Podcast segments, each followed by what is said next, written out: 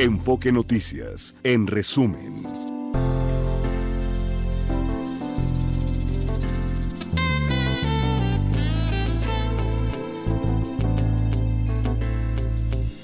de la mañana en punto, 13 grados la temperatura promedio en la Ciudad de México. Este miércoles en Ginebra, el Consejo de Derechos Humanos de la ONU revisará por cuarta ocasión la situación de los derechos humanos en México.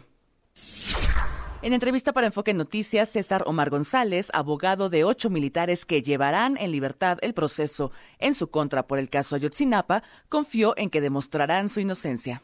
No tiene ningún valor jurídico para nosotros la comunicación de la Secretaría de Gobernación. Lo que pone en evidencia es una invasión de esferas y debemos de velar porque los juzgadores no se vean influidos en, en temas de carácter políticos. Sin duda es un intento de la Secretaría de Gobernación de ingerir en la Fiscalía y en el Poder Judicial. Queremos nosotros que se lleve el juicio, eh, la Fiscalía tendrá la obligación de acusar, nosotros tendremos, tendremos la obligación de defender, la Fiscalía tendrá que probar con datos duros su acusación y si no lo hace así, pues como nosotros preveemos que sucederá, nuestros defendidos serán eventualmente absueltos.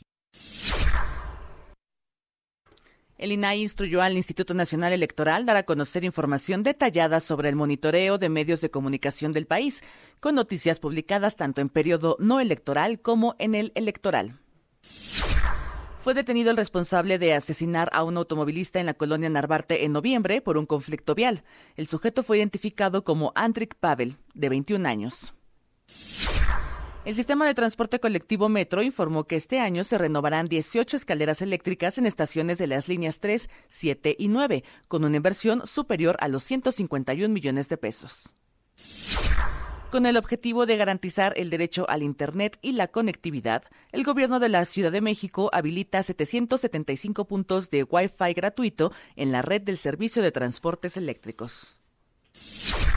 Este miércoles, Argentina vivirá su primera huelga general desde 2019, convocada por el principal sindicato del país contra las reformas impulsadas por el gobierno de Javier Milei.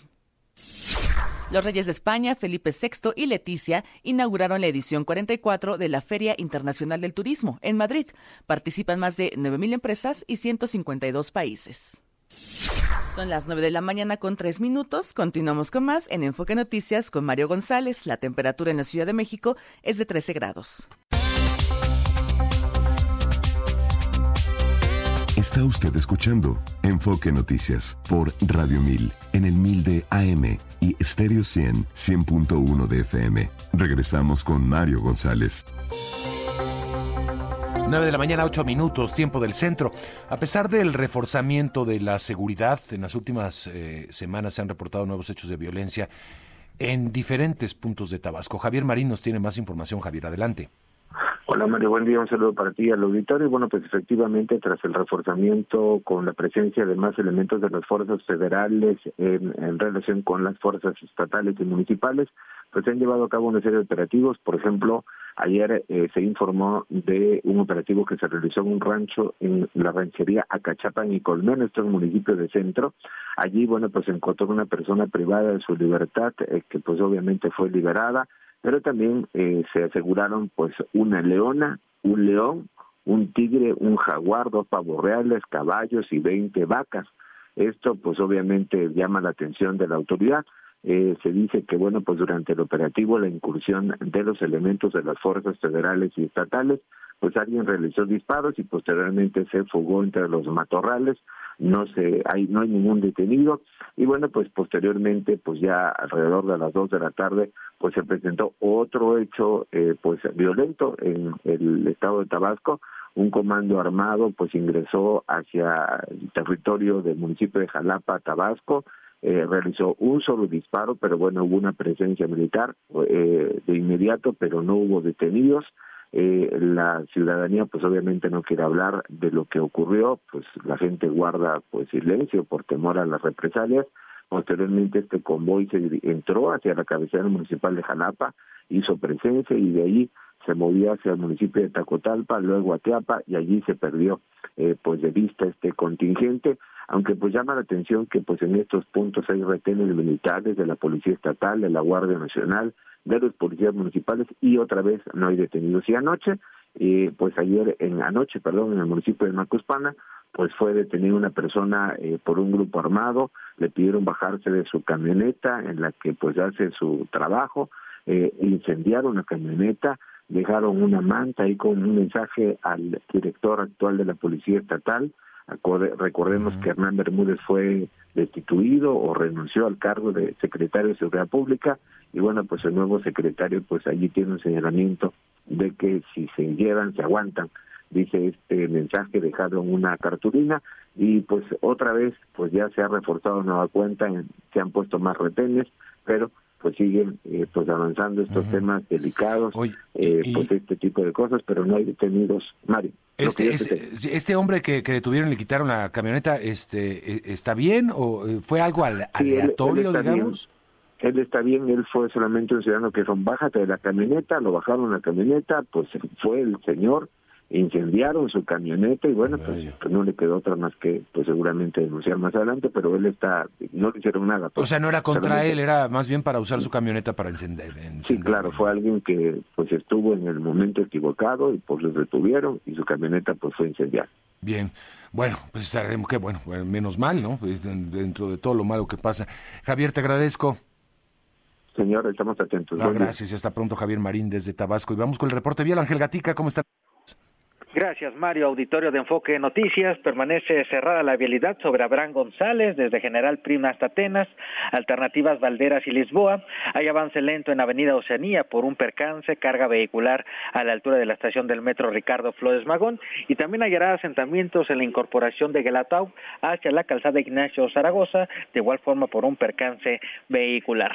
La Ciudad de México mantiene buena calidad del aire. Mario, el reporte. Gracias, Ángel. Buenos días. Que tengas muy buenos días. El Instituto Federal de Telecomunicaciones y la COFESE alertan que extinguir organismos autónomos como lo ha propuesto el presidente López Obrador será muy caro y menos benéfico para el país. Ernesto Gloria nos cuenta. Adelante, Ernesto. Gracias, Mario. Auditorio de Enfoque Noticias, muy buenos días a todos. Aunque no se conocen todos los detalles de la propuesta que ha esbozado el titular del Ejecutivo para desaparecer organismos autónomos, avanzar en ese camino significaría un retroceso para el país, así lo advirtió el comisionado presidente del IFT, Javier Juárez Mójica. En entrevista recordó que aún el anterior organismo, la COFETEL, ya tenía determinaciones desconcentradas de la entonces SCT, por lo que dijo volver a eso sería subordinarse al mismo gobierno. Resaltó que las actividades del organismo han tenido beneficios directos para los consumidores. Vamos a escucharlo las funciones del regulador de telecomunicaciones, pues ya de hecho era un organismo desconcentrado de la Secretaría de Comunicaciones y Transportes. En ese sentido, pues sí es como que regresar a un esquema del que ya venimos. Hay que esperar bien lo que al momento que podamos revisar una iniciativa, la autonomía constitucional es un diseño jurídico que lo que busca es que se tomen decisiones al margen de cualquier coyuntura política, basados más bien en criterios estrictamente técnicos, jurídicos, de cómo la competencia se ha traducido en mejores precios, en una mayor diversidad de servicios, en mejor calidad.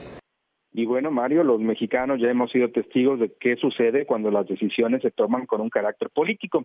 Señaló que en una década de operaciones los precios de los servicios de telecomunicaciones han bajado en un 30%, en tanto que la inflación en ese sector se ubica en un 60%, por lo que dijo son claros los beneficios que se tienen. Añadió que la competencia del sector beneficia directamente a la población, ya que recordó se han hecho licitaciones para cadenas de televisión donde se asignó una, lo mismo que para cadenas de radio. Por su parte, en entrevista por separado, el, eh, eh, eh, comisionado de la Comisión Federal de Competencia Económica, Alejandro Falla Rodríguez, también fue cuestionado de este tema y bueno, pues señaló que directamente es mayor el costo-beneficio de tener organismos como la COFESE a utilizar su presupuesto en otros rubros, ya que con el trabajo de este organismo, además de que se compensa en varias veces su presupuesto, los recursos van a las arcas y se destinan a distintos sectores. Vamos a escuchar.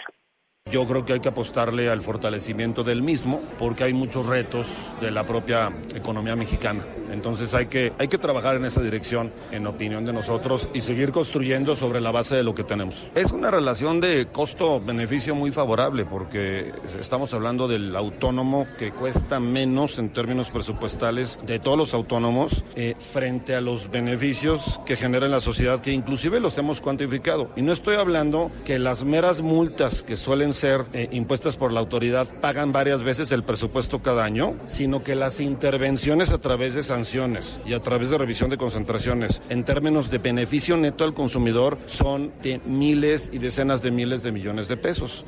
Mario señaló que vale la pena invertir en el presupuesto y conservación de los organismos autónomos, ya que afirmó hay beneficios palpables para la sociedad. Al margen de la decisión, afirmó que es un buen momento para que se realice una evaluación de los costos y beneficios de este tipo de organismos. Recordó que al tratarse de un cambio constitucional hay una serie de requisitos que se deben observar, entre ellos mayoría calificada del Congreso de la Unión, también mayoría calificada de los congresos locales y una discusión amplia al respecto. El comisionado recordó que este tipo de organismos son necesarios en el marco de los acuerdos que tiene nuestro país en materia comercial como el TEMEC, al tiempo que recordó que en el 2026 bueno, pues este se revisará lo que podría generar implicaciones adversas para el país. Lo.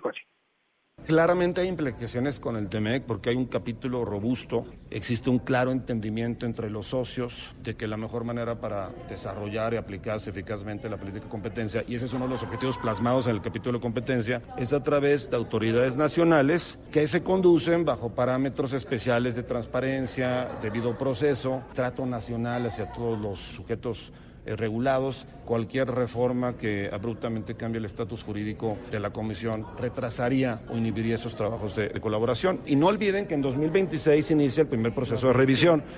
Entonces, la señal que esto manda precariza las condiciones de, discusión, porque el TEMEC tiene una vigencia finita, a diferencia del Telecán. Pues ahí, Mario, las dos opiniones de estos eh, integrantes, de estos organismos autónomos. El reporte que les preparé, Mario. Gracias, Ernesto. Buenos días. Muy buenos días. Bueno, ya le comentaba un poco más temprano que ya fueron liberados los cuatro integrantes de la familia Levarón, secuestrados el pasado domingo en Chihuahua, levantados por un grupo aparentemente del crimen organizado. Dos fueron liberados eh, horas después. Había dos que no estaban ubicables. Eh, y tras este caso, pues, se armó, bueno, eh, fueron a presionar la familia Levarón hasta Chihuahua al gobierno estatal y Maru Campos eh, pidió al gobierno federal atender delitos del foro federal. Dijo que no se hagan guajes. En otras palabras, vamos a escuchar que esas cosas no tienen que suceder, que tenemos que prevenir que estas situaciones sucedan. Desgraciadamente, bueno, pues son situaciones del fuero federal donde otra vez tenemos la omisión, la indolencia completa eh, y los gobiernos de los estados y los municipios no le pueden hacer la tarea más al gobierno federal. Exigimos que el gobierno federal ponga atención a través de su Secretaría de Seguridad Pública eh, federal que ponga atención en el estado de Chihuahua y que deje de ser omiso, si no es que decir pendejo, de lo que está sucediendo en el estado de Chihuahua. Así, en esas palabras, Maru Campos le pide que asuma su responsabilidad el gobierno federal. Pero bueno, es también cuando todo el mundo se lava las manos. Pero vamos a hablar ya de la cosa positiva que es la aparición de los cuatro. Adrián Levarón está en la línea telefónica, activista, y funciona, funcionó la presión una vez más, Adrián. Absolutamente, eso, te agradezco mucho la entrevista, Mario. Sabes que, pues a mí sí me incomodó mucho también lo que dijo la gobernadora, porque, porque yo sí sé que sí recibe presupuesto el Estado para ese punto, pero parece ser que también ella se lo da a alguien más, no sé. Eso es, está muy rebujado este asunto. Sí. Pero sí, agradecemos mucho que están aquí ya los, los chavos. Y sí tuvo que ver mucho con, con la presión. Eso, desde el primer instante en que empezamos a indagarnos, nosotros sí nos pusimos con, con la Secretaría de Seguridad y Protección Ciudadana, la, gente de Rosa Isela y los antisecuestros, y ellos fueron los que nos dijeron, oye, sí está muy delicado la cosa, el teléfono de estos chavos parece ser que andan en Durango. Me parece que se lo llevaron de largo maderal hasta Durango. Entonces nosotros sí tenemos muy, muy importante dato de que se lo llevó gente del crimen organizado que está en Durango, que tiene que ver con el extracción de Sinaloa, los que los levantaron, y son gentes que están, que se meten mucho a Chihuahua y están teniendo el control de esas zonas. No saben por qué los levantaron todavía. Ah, no creo yo que fue un caso hacia los de Varón. Sí. Lo que sí que se hace notoria la noticia porque los de Varón sí sí se quejaron y sí se interpusieron y sí denunciamos públicamente y rápido. Sí, si no se hubiera quedado como una desaparición más ahí, de las tantas, ¿no? Sí, pues son tantas, eh, dicen, ¿y por qué a los de varón sí los entienden? Porque los de varón pues sí exigen y sí se, se ponen las pilas, pero esto pasa todos los días en todos mm. los lugares, en todo México, hombre. No, no, pero agradecemos mucho el apoyo de los medios, que pues sí nos dan oído. Claro, oye, ¿están bien? Sí, están bien. Dicen que estuvieron, eh, los estuvieron hostigando mucho y se los llevaron y, los vamos a matar y, quién sabe qué tanto. Y, este, pues, y ellos están mucho, muy agradecidos por la, por la acción que mm. hicieron los, la, comunidad y los medios. Están sumamente agradecidos. Sí te sentían pasos en la azotea en el tiempo que estuvieron, ah, pues yo digo, ¿qué palabra se usa? Detenidos, levantados, secuestrados, privados de su, de su libertad por, por definitivamente por malandros armados. Oye, este, bueno, posiblemente eh, llegaron a, un lugar que estaba tratando de ser dominado por el crimen, levantados, algo así. Eh, pero lo que llama la atención es que dos de ellos, los de nacionalidad, doble nacionalidad estadounidense y mexicana, fueron liberados eh, antes que los otros, ¿no? Sí, es que para mí es eso, yo les digo los gringos, ¿no? Porque no me bajan de gringo, yo ni siquiera soy ciudadano mexicano y no me bajan de gringo, así que por el apellido y por estas cosas siento yo que la... Sabemos que, que por cuando se dieron cuenta que eran un levarón, uh, los, de, los levarones que levantaron, pues ellos de Lolo le empezaron a bajar. A las 24 horas, 28 horas más o menos de que fueron levantados, uh, ellos nos llamaron que, que, estaban, que sí los habían levantado, que sí, sí estaban detenidos por ese, por esos malandros y que, pero que ya los habían dejado en un hotel para hacer llamadas a la familia.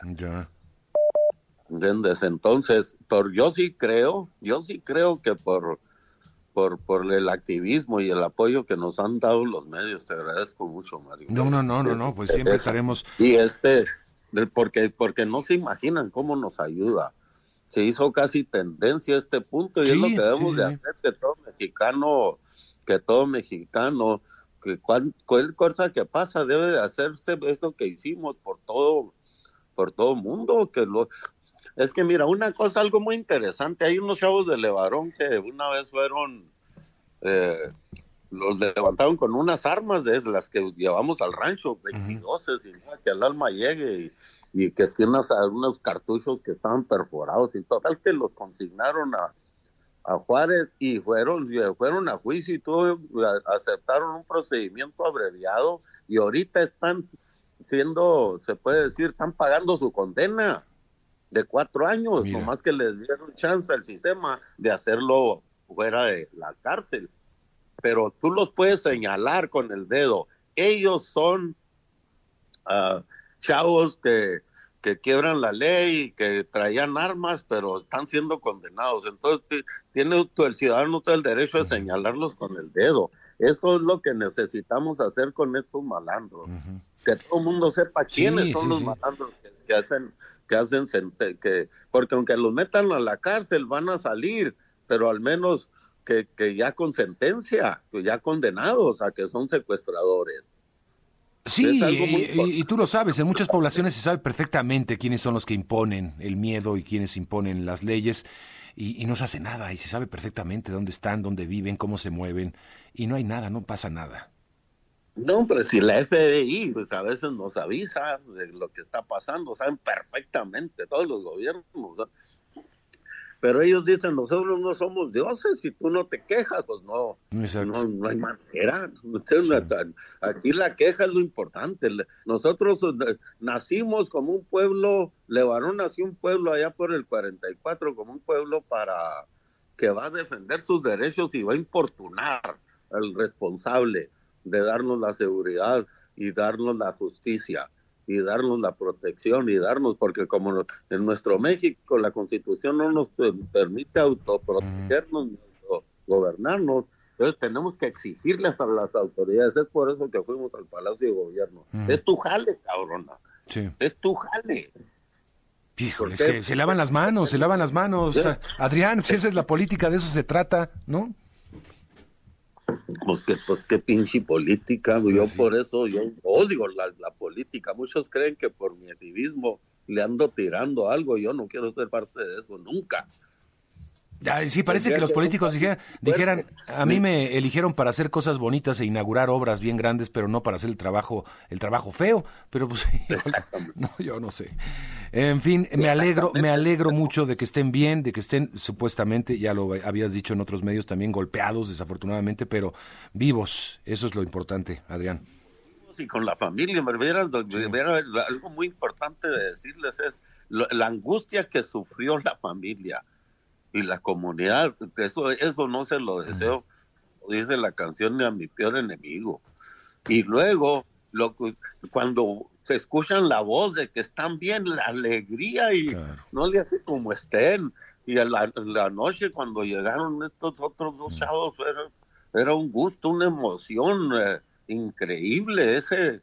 Y luego que, que unos pendejos tengan la, la capacidad de hacernos y llevarnos a, esos extremos de la psicología para volverse loco, es lo que te quiero decir. Oye, a ver si me permites tantito, Adrián, porque le están preguntando al presidente López Obrador sobre el caso en este preciso momento que tú y yo estamos hablando. Eh, ¿Me permites para que lo escuchemos entre los dos? a ver si lo podemos. Claro, claro, sí, aquí lo escucho. A, ver si lo, a ver si lo puede tener producción o lo ponemos por acá. Sí, en este momento. Vamos a escuchar. Vamos a escuchar. de los, este, pues sí, de, algunos de los eh, proyectos que su gobierno brinda a esta comunidad, ellos se lo van a agradecer. Esta es mi, mi última. Vamos a, a, este, a pedirle al doctor Américo Villarreal. Tiene un buen gobernador en Tamaulipas. No, bueno, están hablando de Tamaulipas ahorita, pero parece que ya pasó la, ya pasó un poquito antes la pregunta. Perdóname, no, lo voy a, lo voy a poner en un rato más porque tengo que ubicarlo bien en el audio de donde está hablando de la, de la del caso Levarón, eh, porque hay otros temas, ¿no? Sí lo mencionó, es increíble, ¿eh? sí. mencionó el caso Levarón. Sí, sí, sí, sí. hay otros temas, ¿no? Ahí, Adrián, que, que ustedes han exigido y que tiene que ver con autodeterminación y otras cosas que han exigido ustedes también ante, pues, una familia que ha, que ha sufrido en carne propia el embate de grupos de interés y grupos del crimen organizado. Pues te agradezco mucho, Adrián. Ándale, Mario, bendiciones a tu público. Igualmente. Un abrazo. Gracias.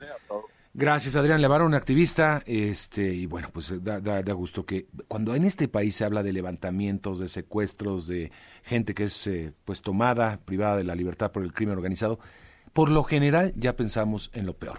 Y por lo general es así. Tenemos una crisis de desapariciones en este país enorme, más de 100 mil, y tenemos también una crisis forense, por otra parte, de más de 57 mil personas que no han sido identificadas. Todas producto, obviamente, pues de las actividades criminales en su mayoría. Eh, vámonos a la pausa y en un momentito le ponemos ese audio del presidente López Obrador hablando del caso Levarón también. 9 de la mañana con 29, 9.29, 9.29 de la mañana. Regreso enseguida. Los deportes con Javier Trejo Garay.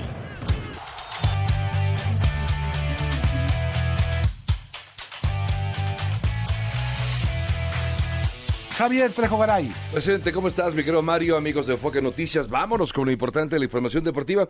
Oigan, pues finalmente se concretó la eliminación de Carlos Alcaraz a manos de Alexander Zverev, que le ganó de manera, a ver, al principio fue, parecía que muy fácil, 6-1, 6-3, los primeros dos sets, el tercero se le complicó más a Zverev, Alcaraz empezó a mejorar, estaba 5-2, ¿eh?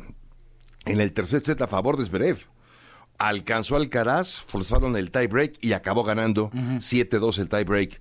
Carlos Alcaraz se acreditó entonces el tercer set y el cuarto set, pues ya llegó eh, justo Zverev y gana 5 eh, a 4, 6 a 4, perdón, 6 a 4 y con esto ya eh, obtiene su boleto a la semifinal. Esta es la, la es, el, el, jugador que más veces le ha ganado, por cierto, a Carlos Alcaraz, Zverev. ¿eh? Zverev se le ha complicado muchísimo. Alcaraz sigue sin llegar a una semifinal Alcaraz de, de, del Abierto de Australia no puede llegar, apenas ha jugado su segunda, esta es su segunda oportunidad en, en, Australia y no ha podido llegar a una semifinal. Y por otra parte, lo de Zverev, Mario lleva 16 horas con 50 minutos en la, en la, en la pista. Es de los eh, eh, jugadores que más tiempo ha estado en esta edición, en el Abierto de Tenis de Australia. Han sido partidos muy largos. El de este día, el de esta madrugada en México, duró tres horas y diez minutos. Mira. Tres con diez duró. Siempre le pasa factura todo esto, ¿no? Exacto. Y va a enfrentar a Dani Medvedev, por cierto. Va a enfrentar a Medvedev en la ronda semifinal. Eh, es el número 3, por cierto, Medvedev. El número 6 es Zverev. De hecho, si hubiera, si hubiera eh, conseguido Alcaraz ganar, habría sido muy interesante porque habrían estado el 1, 2, 3 y 4. Sí, ¿cierto? Sí, porque Alcaraz es el 2 y quedó eliminado por el 6. Pero bueno, así que ¿cómo quedan las semifinales en la rama femenil? Bueno, pues Dani Medvedev, como te lo comentaba, va contra Alexander Zverev y Yannick Sider, que no ha perdido un solo set en este abierto de tenis de Australia, va contra Novak Djokovic. Así que ya este... va a ser un súper encuentro. Sí, me parece que sí, va a ser un, par de partidos muy interesantes. ¿eh? Medvedev contra Zverev también no, suena... y la final cual sea va a estar buenísima. Exacto. Sí, sí de acuerdo, sí. de acuerdo. Eh, evidentemente favorito es eh, todavía Novak Djokovic, a pesar del cansancio, a pesar de su edad, lo que sea, sigue siendo el rival a vencer, sin duda, en este abierto de tenis de Australia.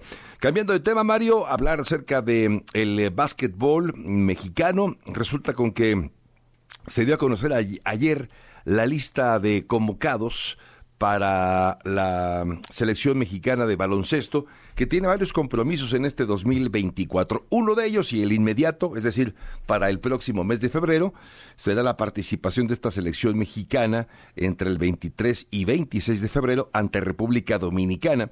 De hecho, tendrá un par de encuentros. Será este el torneo en el cual México está buscando su boleto para participar en la AmeriCup 2025. Inicia ya el camino buscando ese boleto contra República Dominicana. El primer juego será el 23 de febrero República Dominicana y el 26 de este mes de febrero eh, México será anfitrión de República Dominicana en la arena de la Ciudad de México. Eh, son 34 jugadores los que ha convocado Omar Quintero para hacer, digamos, oficial esta preselección de, de, la, de la, del equipo mexicano de básquetbol. Y aparecen jugadores de mucha experiencia como Paul Stoll, el eterno Paul Stoll, otro eterno Paco Cruz, por ejemplo. Pero hay una combinación muy interesante porque además de estos veteranos que están justamente participando en esta, eh, digamos que en esta selección mexicana de, de fútbol, de básquetbol, perdón, está también Jaime Jaques.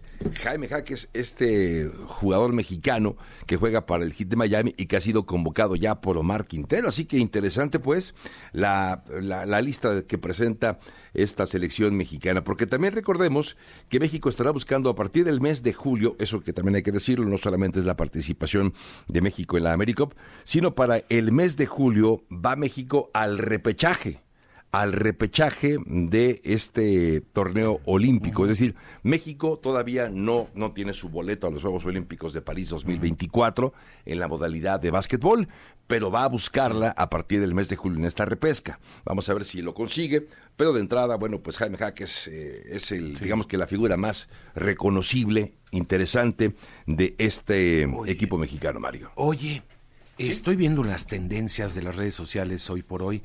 Y muy arriba, bueno, está el regreso obviamente de Guardado a León y de Javier Hernández el Chicharito a las Chivas. A las Chivas. Sigue siendo, bueno, de lo más buscado hoy por hoy.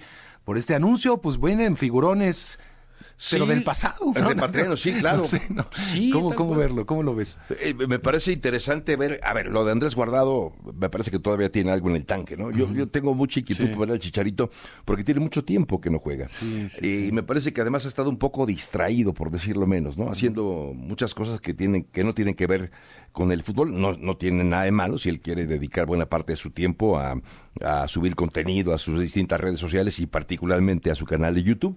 Me parece muy bien, pero eh, en esta rehabilitación, este proceso largo que ha tenido ya para recuperar su rodilla, eh, no sé, no sé en qué, en qué condiciones venga. La exigencia de jugar en Chivas me parece es mayor a la que tendría con el Galaxy de Los Ángeles. Sí, sí, sí. Es un equipo muy importante en México. El Galaxy también, pero me parece que la, el, fútbol mexicano finalmente sigue siendo más exigente. La prensa, la afición y llegar a un equipo nivel que llegó a tener es ese de lo más alto, ¿no? Entonces también este pues es un tipo muy experimentado. Sí, claro. Este, sí, ya veterano, sin duda. Y, como bien lo dices, son las contrataciones bomba de este, de este mercado invernal del fútbol mexicano. Son los dos jugadores más importantes, los que más han llamado la atención. Dos repatriados, ¿no? Del fútbol mexicano. Andrés Guardado me parece que va, a aportarle mucho al equipo de León y ojalá que para eh, Chivas también pueda aportarle algo a Javier Hernández, ¿no? Que esa es una de las interrogantes, en fin. Pues ojalá que le vaya muy bien. Oye, Mario, pues también de cara a los distintos torneos que hay, eh, fíjate que el, golf sigue teniendo una presencia importante en, México. Cada vez hay más eh, jugadores que están participando en gran nivel. Pero a propósito de ello, aquí nos ha preparado Saúl Humano una interesante nota acerca de, ¿se acuerdan de Lorena Ochoa de Guadalajara? Bueno, vamos a escucharla. La exgolfista mexicana Lorena Ochoa, quien es consejera de administración de la Federación Mexicana de Golf, presentó junto con la directiva de dicha federación el Programa Nacional de Capacitación y Certificación del Profesional del Golf en México. A este respecto, esto fue lo que dijo Lorena Ochoa. Que pasa por, por la federación, pues tiene diferentes ideas, diferentes proyectos y desde que nos eh, buscó eh, Fernando para ayudarlo, no en este consejo consultivo, en una lluvia de ideas, este, trabajamos en varias, varias sesiones, varias llamadas. Dijimos, lo más importante todos coincidimos es capacitar a los maestros. Tenemos que tener buenos maestros para enseñar a los niños. Entonces, eh, pues es algo que se platicó, inmediatamente empezaron las acciones. Muchas horas les están eh, dedicando. No recuerden que esto es algo que lo hacen por el puro amor al deporte. Hay que admirarlo mucho, hay que agradecerles y sobre todo, eh, pues ponerlo ya en práctica. Estamos emocionados de que esto ya empiece. Se espera que este proyecto arranque en las próximas semanas. En otro tema, este 2024 Lorena Ochoa también estará enfocada en hacer sus proyectos al respecto de su fundación y en su torneo Lorena Ochoa Invitational para Enfoque Deportes. Esaú Sumán. Pues ahí está, gracias a Esaú, que bueno, el golf está creciendo bastante eh, en México, eh, hay que decirlo. Mañana platicamos del caso de un joven mexicano que, que juega en la Universidad de Houston pero que también ha ganado ya su boleto para participar en un Masters. De esto platicamos. También hay que hablar del caso de Isaac Alarcón, que llega al equipo de los 49 de San Francisco. Estuvo varios años con los vaqueros de Dallas, fue cortado en agosto y ahora llega un liniero ofensivo. No va a jugar todavía en, los en el equipo principal, pero la idea es que de a poco pueda hacerse un lugar ya como jugador titular en, los 49 de San Francisco. Imagínate Qué gran equipo. Ojalá que se le haga a Isaac Alarcón, gran jugador. Ojalá que sí. Enorme jugador por el tamaño que tiene también. Literal, enorme jugador. Más de dos metros ese hombre. Bueno, gracias, Gabriel. Jalisco, bueno, confirma el gobierno estatal el desplazamiento de al menos 150 familias del municipio de Santa María del Oro por acciones del crimen organizado. Paola Castillo, cuéntanos adelante. ¿Qué tal, Mario? Muy buenos días. Un saludo para ti, para todo el auditorio de Enfoque Noticias. Así es, eh, lamentable la situación que se vive en Santa María del Oro, un municipio de Jalisco que está ubicado en colindancia con el estado de Michoacán y que pues ya desde hace un tiempo vive el asedio del crimen organizado y ya llegó a tal extremo que 150 familias por lo menos ya tuvieron que eh, pues salir de sus casas prácticamente con lo que tenían e irse a buscar otra zona segura. Y es que el crimen organizado pues los ha desplazado, ha desplazado a familias completas y las víctimas huyen a otras localidades repito, solo con lo que llevan puesto. Eh, se platicó con el gobernador del estado, Enrique Alfaro Ramírez, sobre esta situación y lo que él menciona es que lo que ahí sucede es que es una disputa entre dos grupos de la delincuencia organizada que ya se está trabajando con el ejército, con las fuerzas federales para pues tratar de contener, de controlar esta zona, este municipio para que pues más familias no tengan que salirse de sus casas. Aquí lo escuchamos en donde hay una disputa entre grupos criminales que ha generado un problema en eh, zonas muy de acceso muy complicado en los límites con Michoacán. Eh, se está reforzando, hay una presencia muy fuerte del ejército mexicano. Por supuesto que es un tema que se está atendiendo eh, y que, insisto, es parte de una disputa entre dos grupos criminales eh, y, y estamos metidos en eso. ahí está, está este grupo de personas, de familias que decidieron mejor irse a otros lados para huir de la inseguridad del crimen organizado. También hay otro pequeño grupo ahí en Santa María del Oro que decidió enfrentar al crimen organizado y que tristemente pues no no han logrado pues sacar a la delincuencia organizada de Santa María eh, del Oro. Hay eh, pues muchísimas familias que están al asedio del crimen organizado. Se observan en Santa María del Oro camiones blindados con alta tecnología que eh, pues también atemoriza a los ciudadanos de Santa María del Oro. Esperemos que estas reuniones que menciona el gobernador con las fuerzas federales sean ciertas, estén llevando a cabo y que pues ya eh, se trabaje para que pues las familias puedan incluso regresar hasta sus hogares ahí en Santa María del Oro, repito, es un municipio colindante con el estado de Michoacán. Es mi reporte desde Jalisco. Bueno, menos mal que el gobernador no mandó o no le recordó al gobierno federal que tiene que ellos asumir su responsabilidad, como lo hizo la gobernadora Maru Campos en otro lenguaje muy distinto.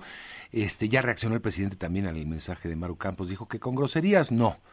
Así no, él ni, ni acusa recibo prácticamente. Pero bueno, fue el mismo problema, pero con otra posición distinta, cada uno de los gobernadores. Gracias, Paula. Gracias, muy buen día. Buen día. Morena y aliados aprobaron el dictamen para ratificar las 20 designaciones efectuadas por titulares del Ejecutivo Federal para ocupar las vacantes de la Sala Regional del Tribunal Federal de Justicia Administrativa. Sergio Perdomo, cuéntanos. Hola, Mario, un saludo a la audiencia. Cualquier diferencia que tengamos con el gobierno federal o estatales, pues tenemos la vía de acudir ante jueces en materia administrativa para pues eh, llevar esto a sus últimas consecuencias y a ver si le ganamos. Por lo pronto ya se trata de 20 perfiles que fueron aprobados en la Cámara de Diputados y el Senado, los cuales fueron entrevistados por legisladores en la sesión anterior de la Comisión Permanente sobre diversos temas en materia de justicia.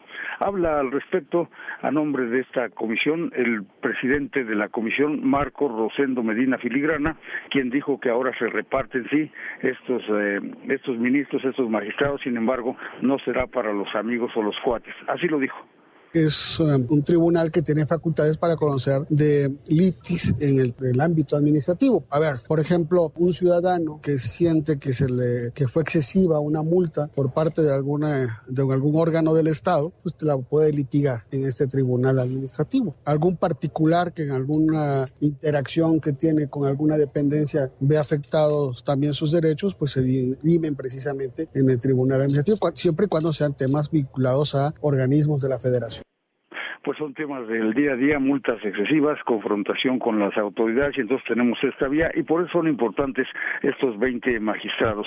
Y bueno, también habló sobre el tema la diputada Graciela Sánchez, ella dice que es el momento de sancionar a la oposición. ¿Por qué, Mario? Porque llevan todo el mes de enero y no asisten a trabajar en la comisión permanente que le queda una sesión. Y bueno, vamos a escuchar lo que dice Graciela Sánchez, por qué Morena y aliados aprobaron estos cambios sin la oposición. Escuchemos.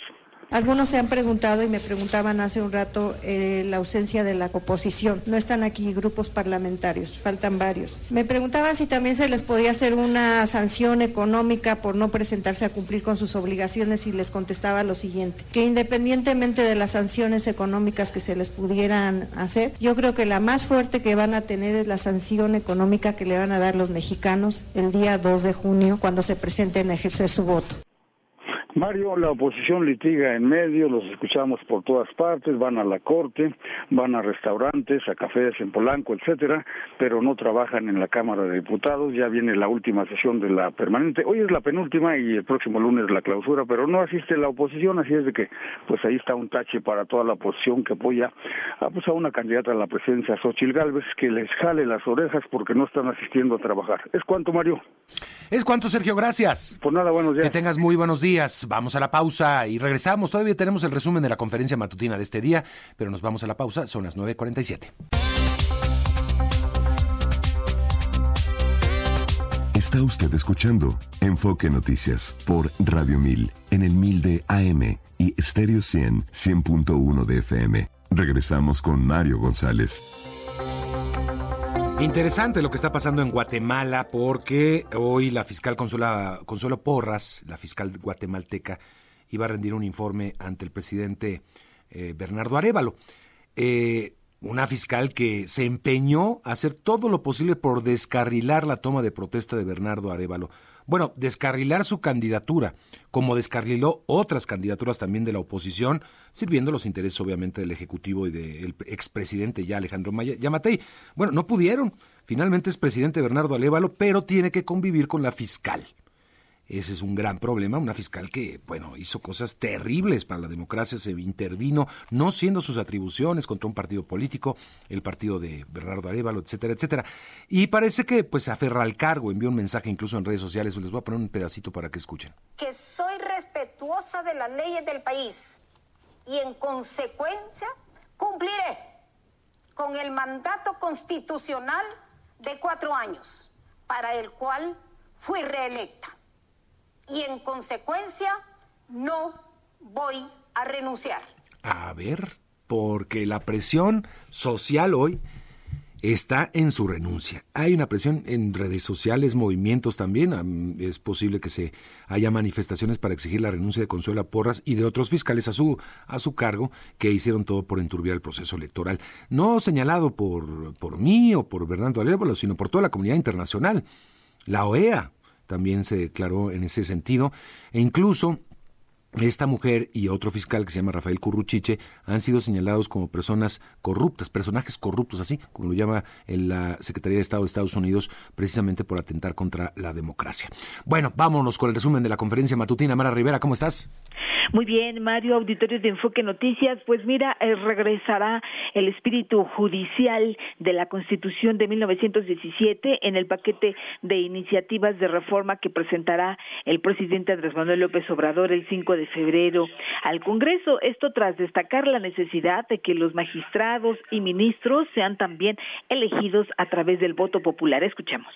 Ahora que vamos a presentar el paquete de iniciativas de reforma a la Constitución, pues lo que vamos a hacer es regresar un poco de el espíritu de la letra de la Constitución original del 17, sobre todo lo que tiene que ver con la justicia, porque todo eso lo quitaron en el periodo neoliberal. Y bueno, ante la denuncia de despidos injustificados en el Tribunal Superior de Justicia del Estado de Jalisco, el presidente aseguró que con la reforma constitucional que va a proponer, eh, esto permitiría evitar prácticas de corrupción y nepotismo en el Poder Judicial. Escuchamos. Se tienen que limpiar todos los poderes judiciales en los estados y el Poder Judicial Federal. Y la mejor manera de hacerlo es con la participación de los ciudadanos, con el método democrático. Por eso hay que buscar reformar la Constitución y luego las constituciones estatales para que no se designe a las autoridades del Poder Judicial, que no sea eh, de arriba, en donde se escoja a los que van a ser jueces, magistrados, ministros, que no sea el poder ejecutivo quien propone al legislativo y ahí se nombra, sino que sea una elección con voto directo, libre, secreto de los ciudadanos, elegir jueces, magistrados, ministros.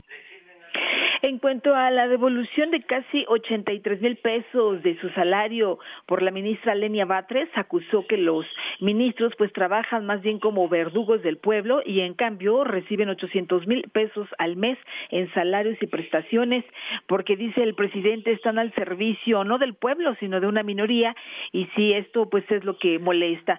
También dijo quién les paga todo esto pues es el pueblo y que pese a los ciudadanos eh, que deberían de estar protegidos pues es todo lo contrario. El presidente por eso es que pide a los mexicanos pensar bien las cosas antes de emitir su voto en las elecciones. Escuchemos. Y yo espero que la gente, ahora que vienen las elecciones, lo piense, lo piensen bien. Y la decisión la va a tener la gente, que no es elegir por elegir. Saber, a ver, se elige al candidato, se elige al partido o la coalición, al grupo la alianza, al bloque, pero también se elige, y eso es lo más importante, el proyecto de nación que se quiere. ¿Quieres que sigan estos contratos? ¿Quieres que el poder público esté subordinado a los intereses de una minoría rapaz? ¿Quieres que siga habiendo clasismo y racismo? ¿Quieres que siga imperando la corrupción? ¿Que siga imperando la impunidad? ¿Que sigan habiendo lujos en el gobierno? ¿Quieres que se siga ignorando al pueblo? Pues ahí está. Y bueno, sobre los supuestos videos que se virilizaron en Jalisco, donde los ciudadanos le piden ayuda al Mencho, el líder del crimen organizado, y no al gobierno ante el incremento de las extorsiones, el presidente López Obrador dudó de esta autenticidad, dijo que no sabe quién lo sube a las redes, pero que hay que evitar caer en trampas. No hay necesidad, eso sí, señaló el presidente, de hacer eso. Dijo que no hay que apoyar a ningún grupo de la delincuencia. No obstante, reconoció que la inseguridad en el país es uno de los graves problemas que afecta y preocupa mucho a la población. Escuchemos. Sí es importante la defensa nacional, pero lo que más nos eh, afectaba y nos sigue afectando son los problemas de inseguridad pública. Y teníamos dos instituciones con profesionalismo, con disciplina, con elementos, equipos, sin poder eh, utilizarlas porque la constitución no lo permitía. Entonces hicimos esa reforma, fue un avance, por eso se creó la Guardia Nacional, pero además de eso, como si fuese poco, también estas dos instituciones nos están ayudando mucho en el desarrollo del país. Por último, pues ahora en este momento habla de la reunión que tuvo con congresistas estadounidenses que califica el presidente como respetuosa, pero sobre todo muy importante y muy buena. Es lo que te tengo hasta el momento. Bien. Bueno, pues muy completo el resumen. Eh, gracias, Mara. Buenos días. Que tengas muy buenos días. El agüehuete está vivo, Fabio Larriza. El, El- agüehuete de Paseo de la Reforma. Más verde que nunca en pleno invierno es lo que destaca el jefe de gobierno Sí. en sus redes sociales. Martí Batres publicó una fotografía del ejemplar esta mañana. Dice gracias a la Secretaría del Medio Ambiente local y a su titular por el trabajo eficaz y lleno de amor por la vida. Y sí, se está, parece ser que sí se va a lograr este agüehuete, el segundo que se planta en la ex glorieta de La Palma, Mario. Y se ve muy bonito, Sí, parece que sí prendió. Ahora sí parece que prendió, Fabio Larriza. A ocho meses de que fue plantado, lo pusieron en mayo del año pasado. Cabe recordar que el primer ahuehuete también se plantó en mayo 2022, Sí. pero casi un año después, en marzo del año pasado, lo tuvieron que retirar porque, decía el gobierno, nunca se pudo adaptar. Ya. Oye, ese es al que le echaron cemento, lo y todo eso, ¿no? Sí, creo que este. Y creo que hasta un conductor casi se estrella no, ahí en esa glorieta. Sí, afortunadamente No, se está dando. En fin, la naturaleza se abre paso, ojalá. bueno, llegamos al final, Fabio Larreza. Y la temperatura es de 17 grados. Y mañana lo esperamos tempranito aquí en la primera emisión de Enfoque Noticias. Que pase un excelente día.